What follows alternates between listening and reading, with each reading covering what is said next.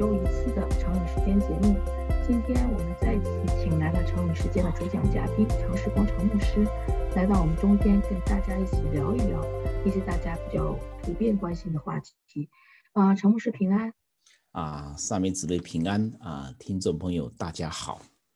嗯，常牧师，不知道您有没有发现，现在时间过得好快啊，我都觉得好像，嗯，一天没有二十四小时似的，感觉。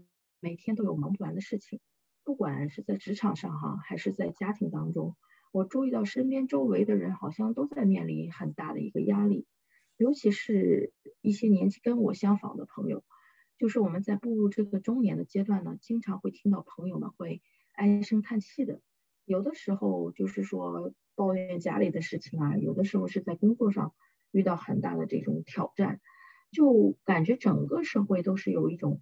隐形的所谓的成功的标准，在衡量着我们每一个人，所以我们感觉真的压力很大。是的，压力的确是非常非常的大，我也相当有同感啊！我还蛮羡慕你的哈，因为你说啊，非常的忙啊，而且你说呢，有朋友啊，有人会跟你讲他的压力很大，其实这是一件很很很值得羡慕的事情。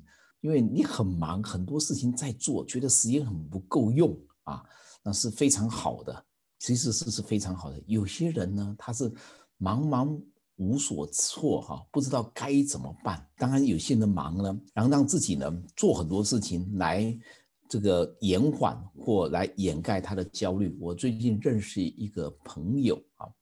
啊，他是一个在事业上面相当有成就的人，可是他碰到婚姻的危机，他解决的方法呢，就是多再找一份工作啊，让自己忙得不可开交 啊。那在忙得不可开交的过程里面呢，他又不知道该怎么办啊。那么我们有机会呢，就谈了一下，我们交换了一下意见啊，他非常的高兴。那么大部分的人呢，碰到危机、碰到挑战，可是呢，他却没有人可以说。啊，三妹姊妹有人跟你说呢，表示说你的状况呢还是非常非常比别人好。呃，对，是的，是的，是的，那真的很应该感恩了。那证明我的状况还比别人还好一些呢。对，是的，对，就是现在我觉得这个社会上也有这个一个特别的词语嘛，叫中年危机。中年危机好像大家都有一点，不管是在家庭当中还是在社会当中。那个不知道陈牧师是怎么看待这个问题？是不是这个朋友也是中年？现在，对，呃，这个朋友也是一个中年，而且他还看起来是蛮有成就的。那么中年危机呢，的确是一个普遍的现象，大家的确很关心我到底是在一个一个什么样的年龄层。第二个，这个年龄层呢，它出现了什么状况？人到一个地步的时候，因为人生原来都是有目标，或者说慢慢开始有目标。有了目标之后呢，就会产生很多的挑战啊。有些挑战就是我们发现我们能够达到，有些挑战呢我们达不到，或者有些挑战呢达到一部分啊。这时候就产生很多的这个对自己的能力、对自己的形象啊各方面的这个质疑。人生的危机最容易产生的情况是在于是我们失望，就我们本来有些期待，或者别人对我们有些期待，社会对我们有些期待，然后这个期待呢。不能啊完成，我们会失望。那是不是说没有期待就可以不失望了？是不是说没有期待就好一些？但是怎么可能没有期待？因为我刚刚讲过，有些期待是从自己身上出来的，有期待呢是从什么别人身上出来的。别人对你有这个期待，别人对我们有一定的期待啊。我们华人社会比某个方面来讲是比较传统啊，所谓的男大当婚，女大当。嫁，可是我们都知道结婚啊，找对象都不是那么容易的事情啊。我还真碰到这样的例子哈，说我有一年在厦门的时候呢，有个女孩子呢，要求她的邻居跟她一起回去过年啊，因为她要给她姥姥看啊，说表示说她有男朋友了，不要再说她了，让她好好过年。我还真 碰到这个例子，对，这个很普遍现在。所以说，刚刚上面说我们没有期待啊，我们就不会失望，就不会有这个问题。可是。别人总是对你有期待，我们在工作上，我们老板对我们有期待，老师对我们有期待，同学对我们有期待，自己对自己有期待，那是跑不掉的。好，所以失望是一个危机的起诱因的因素。另外一个诱因的因素呢是失常，就有些东西呢，我们觉得它它该这样子，可是却什么超过我们的呃这个这个掌控能力，比如说啊，父母忽然生病了，这个是我们控制不了的，或者说呃，突然跟这个配偶没有话说了，或者说忽然这个产业结构改变了，忽然我们这个公司呢做不好了，忽然有一个这个请了另外一个人来啊。呃，要把我取代掉了啊！最明显的就是我们二零二零年到现在，我们碰到一个很大的挑战——新冠病毒。哇，那真的是这个及早、很快的把大家带入危机里头啊，带入这个。是的，也有确实是发生这样的事情的时候，我们会觉得特别的无力，好像又无助又无能，好像就觉得自己什么都做不了。尤其是这次的新冠疫情，大家可能普遍都有这种感觉。哦。对我们还好了，我们这小人物哈，可以这么说哈。那这一百八十几个国家都碰到这个新冠病毒哈，你看一百五八十几个国家的领袖、社会就是政治精英，其实他们也不知道该怎么办，也是对他们其实也挺难的，对，这是也真的是不容易的。他们位置真的是不容易做的哈，他们事实上比我们更着急，因为他们负有很大的责任啊，他们又要出来安慰我们哈，又要出来这个维持这个社会秩序。所以是很不容易的，是的，是的，我们每个人都有每个人的不容易，都是往往吧，就是看别人好像都觉得挺容易的，都是看自己的不容易。所以其实我们设身处地的想一想，其实每个人都挺不容易的。感谢主了，我们基督徒呢也知道中年危机这个问题，因为圣经呢是明白的跟我们提中年危机这个问题啊，是吗？圣经也有讲中年危机的问题啊，我还真的没有注意到啊。圣经是提了中年危机的问题，只是圣经没有用一个用这个名词哈，因为对圣经来讲哈，人离开了神啊，人就到处是危机。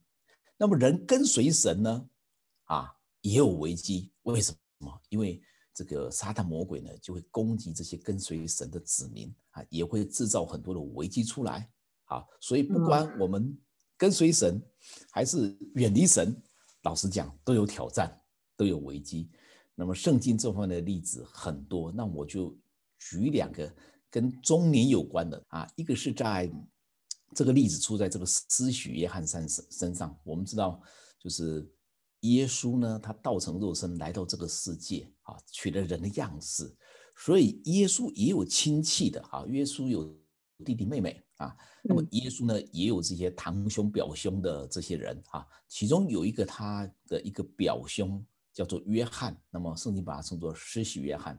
他在三十岁的时候呢，圣灵感动他出去旷野里面啊，去服侍啊，去传扬啊耶稣基督的福音啊，给耶稣施的洗是吧？所以大家都叫他施洗约翰，对的。是的，是的啊。那么他去的时候，他为什么跑到那个犹大的旷野去呢？因为那边有很多的隐士，很多的修士，耶路撒冷那个那个宗教的腐败。啊，他们觉得那些有问题，所以就远离这个宗教的中心，到了一个这个荒野去，去那边潜潜修进修。那这些人呢，肯定好都上了一个年纪了，不是十七八岁，呃，这小孩子人生有些思考了，他们才会出来的。对他们往那里去去思考。那么施许愿，圣灵感动他往那里去，为什么？圣灵神很怜悯这些。碰到中年危机的人啊，神差派的一个使者就是施许愿去找他们，所以你看，这是圣经第一个处，就是有其中一个处理中年危机的这个例子，而且他是一群人啊，之前还蛮认真的。那么第二个例子呢，也是圣经一个有名的。王叫做大卫王，哈啊，这出在圣经旧约沙漠记上。那大卫呢，准备在当王之前呢，碰到一个醋坛子，哈，就是他的前手这个扫罗王呢，非常嫉妒他，就到处的破坏他。那大卫没有办法啊，逃到一个山洞里面去，啊，逃到山洞里面去。那他的兄弟、他的父亲全家听到都跑到去找他，为什么？因为扫罗王追杀大卫，也会追杀这个。呃，这个他的家人的啊会迫害他，迫害他的家人。嗯，有一堆人也跑去找大卫，这些人是什么？声音说是凡受窘迫的、欠债的、心里苦恼的啊，都聚集到大卫那里去。大卫就做了他们的头目，跟随他的约有四百人啊，上面怎么有四百人？四百人有中年危机的，都跟随了大卫，是这啊，就是说有些你说啊，他是欠债的，OK，好啦。要能够欠债，也要到一定的年龄才可能欠的债哈。然后受窘迫的，就是被人就是不知道该怎么办的，甚至还有莫名其妙的，看看着他都好好的，可是他怎么样？他心里苦恼，因为各式各样的，我们现在可能是忧郁症、躁郁症等等之类的，这些人全部都跑到大卫那里去，有四百个人。那么可见呢，中年危机呢，在过去呢就是一个问题，而且呢，神处理这个问题啊，我们觉得这里看到。两个很有名的例子，施许安跟这个大卫王啊，他们周围的人呢都有中年危机那真的是对我们中年人来说，圣经就是一个好消息，真的是福音了。我们可以在里面找到相相对应的答案。中年危机吧，它是一个很广泛的一个概念，但是在这里面又包括很多比较细的分类，比如说我们在家庭当中可能会遇到一个危机的状况。尤其是现在，我们家里的孩子都比较少，大家又都比较重视教育，尤其是我们华人对这个教育特别重视。那在孩子的学业上啊，孩子的成长过程当中啊，怎么能够把孩子培养成一个特别优秀的人才啊？我确实会有有，就是有有这种担心吧。就包括我个人哈，我自己来说，我倒是身处在西班牙这个环境当中，相对来说孩子的教育。环境相对已经是很宽松了，但是我也会，我也会有这种焦虑，焦虑什么？焦虑说，哎，如果我的孩子跟现在国内的那些孩子比，他他是不是就会落在，就是落后在起跑线上？因为国内的孩子，你看每天都在拼命的学习，但我的孩子好像每天都在玩一玩啊，学一学，好像没有那么用功吧，没有那么努力吧，就是给我的感觉是不是自己会努力不够啊什么的？所以就是这也会有一种焦虑，我觉得就是在我自己身上来说。但总的来说呢，这种社会环境给我们这些做家长的也造成了一种困扰。那我们到底是应该怎么处理这个事情才是比较比较好的、比较正确的？不知道陈老师怎么看？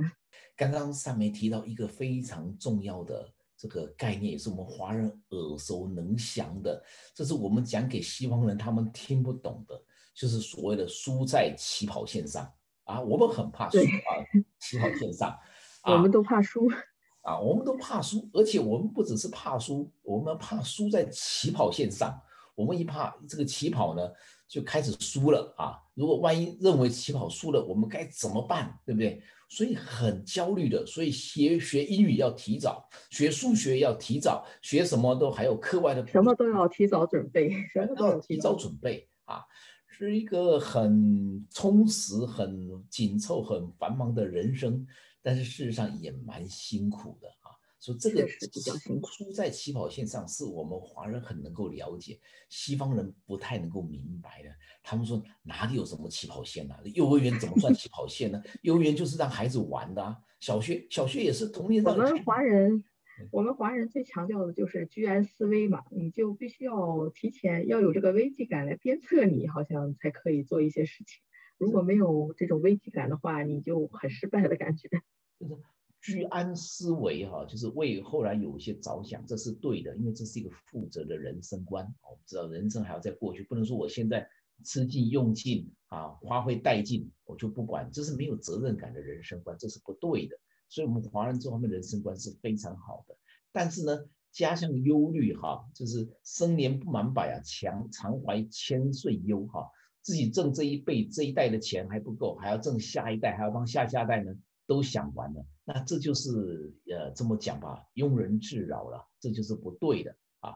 但是圣经告诉我们，也是告诉我们要有一个负责的人生观，我们不止要把这一辈子过好。我们要把来世过好，要积财宝在天。圣经很强调这一点。这个东西，我们华人的这个传统的价值观是很合乎，在这个程度来讲，是很合合乎圣经的价值观的。但是我们华人现在流行的这一个所谓的输在起跑线上面呢，这个就是一个不合乎神的价值观。神，我们的神慈爱的天赋，他总给我们第二次机会，而且不止给我们第二次机会呢，啊。他还告诉我们说，我们人生的下半场会比上半场更为精彩。圣经的例子比比皆是啊，大卫是这个样子，跟随他这一些什么窘迫的、欠债的、心中焦虑的，也是这个样样子的啊。神一定给我们有第二次机会，所以我们可以把现在他对将来的无力感交托给神，这是信耶稣啊。这是说关于处理中年危机，其实处理个人任何危机都一样的。我们有神，神有计划，神有一套价值观，而且神一定给我们的第二次机会，所以我们可以很安心的将现在的各种无力感，不管是对职场上的、对子女教育的、对夫婚婚呃婚姻关系的、对这个自己的健康的、对自己的外貌这些无力感，交托给神，回到神里面才是解决危机的最根本的一个途径。是的，必须要回到神里面。对，圣经。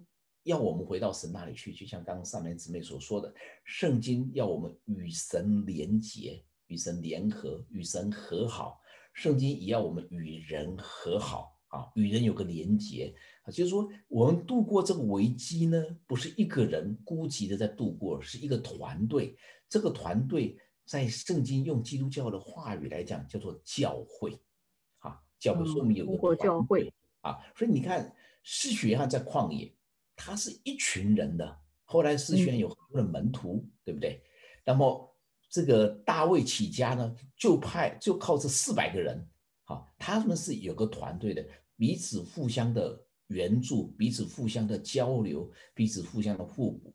所以信耶稣处理中年危机，不是我们一个人孤孤单单的跟神哈啊这个在一起啊，好像这个就不食人间烟火了啊。也不是这样的，不是这个样子的，也是要有团队精神 啊！就是神一定给我们一个团队。那我们知道，人要在建立一个团队，你要再有新的朋友是一件不容易的事情，甚至可以说是不可能的啊！人是寂寞的啊啊！据说有些国家呢，准备成立一个部，叫做寂寞部啊，就是处理这个寂寞的问题啊，因为这是一个相相当。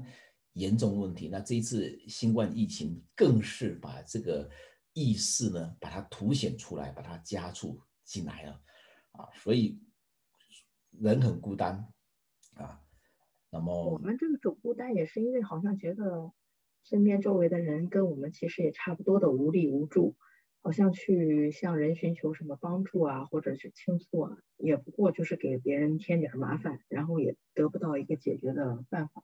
可能也就是介因为这种原因吧，大家也不太对对，很多人心怀善念啊，就是非常非常好说，我不希望给人家添麻烦，因为大家都已经够麻烦了。当然，有些人他是怕说我的弱点被你知道了，我的问题被你知道了，对我可能啊会更没有没面子，更被人家嘲笑啊。那么其实这两个做法呢都不健康啊。那么神告诉我们说，信他人不是这样子，我们一个团队。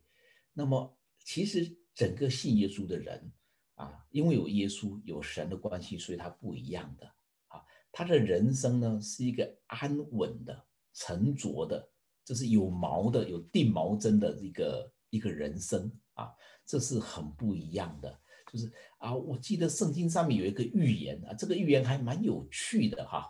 还是一个外教的，就是不是信耶稣的，不是信这个耶和华这个真实的外教的这个先知，所谓的先知巴兰呢，他所讲出来的神的灵，因为他人家叫他这个故事很有趣，请大家自己去看啊，因为有人要咒诅以色列人，就找了一个外教的先知呢，啊，呃，也能够教鬼的来说话，那么神就借着这个人的口中说出一些话来，都是肯定他的子民的。就是以色列人，就是相信他的子民的，包括我们现在的人一样。那么在圣经的民数记二十四章第八节、第九节，他这里提到啊，这个以色列这个民族是一个怎么样的民族呢？啊，特别是第九节，我读给大家听一下，说他就是以色列人哈，敦如公司，卧如母师，谁敢惹他？凡给你祝福的。他愿他蒙福，还咒诅你的，愿他受咒诅啊！这个是圣经啊，对以色列人说出来，对信他的人说出来的，对信神的人说出来的。这里讲到敦如公公狮，卧如母师，谁敢惹他？其实不是在讲说以色列很凶悍，信他人都很凶残，很很厉害。就是他说两个意思，第一个是说。啊信耶稣的人，信神的人，他很有活力，像狮子一样啊，非常有活力，不是那种啊，这他生未卜，此生休啊，这种无力感啊，一声唉声叹气的，不是这样，他很有活力。第二个呢，表示他们很安稳，很沉稳，因为我们知道狮子有个特性，就是所有的动物它在睡觉的时候，它都要找一个安全的地方来睡觉，好，会躲到这个岩壁里面去，躲到洞穴里面等等去睡觉的。只有狮子它很特别，狮子在哪里睡觉呢？狮子就躺下来就睡的。躺下，随便哪里都可以睡。就它在哪里都可以睡。它为什么它在哪里可以可以睡呢？因为我们知道，睡觉是一个人最不安全的时候，最没有警觉的时候。所以有些人他他睡觉呢，甚至要换好几个场所的哈，每天睡的地方都不一样的啊。那么，可是以色列这个民族，他就像狮子一样，他可以不择地而睡，因为狮子这么的勇猛啊，没有人敢去惹他啊。别的动物都怕他。对。拿破仑也说过吧，不要把沉睡的狮子叫醒，啊，这个但拿破仑为什么不说不要利用狮子沉睡的时候去把它刺杀掉？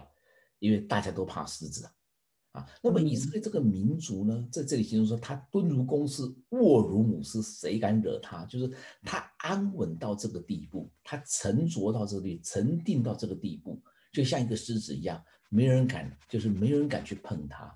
那么我们人一生有各式各样的挑战，我们需要其实就需要一个沉稳的人生。外面有多大的风暴，但是我们内心是沉稳的，因为我们有神，我们有属神的子民，有这个弟兄姊妹之间的交通。所以我鼓励大家啊，信神的人，圣经告诉我们就是这个样子，他很稳，很沉着。不管不管在什么样的环境里面，至少可以睡得着觉。因为现在很多人都会失眠嘛。对，都会因为焦虑失眠。他是平安的，他是沉稳的，这是神给，这是神给信耶稣的人一个应许，也是我们信耶稣的人会有的特性啊。所以，呃，我们也欢迎听众啊，来一起来认识这位独一无二的真神啊，使自己成为像以色列这个民族，像我们信耶稣这样的一个一个一群人这样。是平静安稳的，就算外面有很多的挑战，有各式各样的危机，这是一个啊，邀请大家来认识圣经，来啊学习圣经，来认识这一位独一无二的真神，来相信这位耶稣，然后来度过这样的危机。那谢谢陈牧师今天的分享，不知道听众朋友们有没有什么？呃，想法也可以留言给我们，大家一起来继续讨论这个问题。那么，谢谢陈牧师。